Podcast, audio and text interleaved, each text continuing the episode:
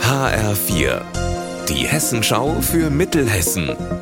Hier ist das Studio Gießen. Mitty Verrösler, schönen guten Tag verurteilt wegen Mordes zu zwölf Jahren Haft. Ein 66-jähriger Mann aus Grünberg ist heute am Gießener Landgericht für schuldig befunden worden, seine Ehefrau im Dezember 2021 mit einer Maschinenpistole hinterrücks erschossen zu haben. Der Mann war bei der Tat betrunken. Marc Klug, du warst heute bei der Verkündung am Gericht dabei.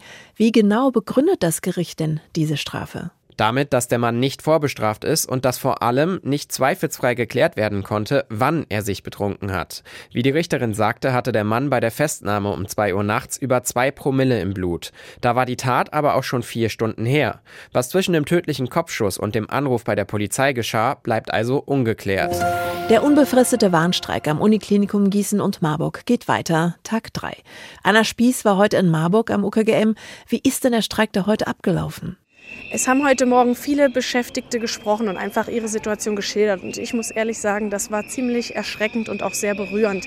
Da sind Hebammen aus dem Kreissaal, die dann sagen, ja, wir können den Frauen immer nur sagen, warten Sie bitte, wir sind gleich wieder für Sie da und lassen gebärende Frauen da irgendwie eine Stunde alleine. Sie wünschen sich einfach endlich Entlastung. Dieser Tarifvertrag, der wirklich mehr Personal zur Verfügung stellt und das klarer regelt, das ist das, warum die hier sind und auch so lange streiken werden, bis dieser Vertrag da ist.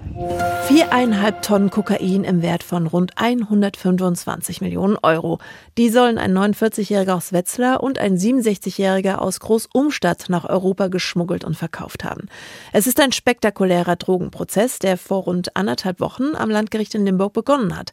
Benjamin Müller, der Prozess war beim ersten Termin ja ziemlich schnell zu Ende, aber heute wird's nochmal spannend. Warum denn? Ja, also der letzte Termin, der war nach einer Stunde vorbei und zwar, weil das Gericht, die Staatsanwaltschaft und die Verteidigung erstmal gesagt haben, wir führen ein sogenanntes Rechtsgespräch, also ein Gespräch hinter den Kulissen. Da geht es dann darum, wie dieser Mammutprozess, der über Jahre dauern könnte, gut durchgezogen werden kann. Und es kann natürlich auch um Deals gehen. Also ich sage dir zum Beispiel einen Namen und dafür gibt es dann eine geringere Strafe. Unser Wetter in Mittelhessen. Bleibt heute bedeckt, aber überwiegend trocken bei 13 Grad in Dietzelstal und 16 in Bad Nauheim. Morgen erwartet uns launiges Aprilwetter. Ihr Wetter und alles, was bei Ihnen passiert, zuverlässig in der Hessenschau für Ihre Region und auf hessenschau.de.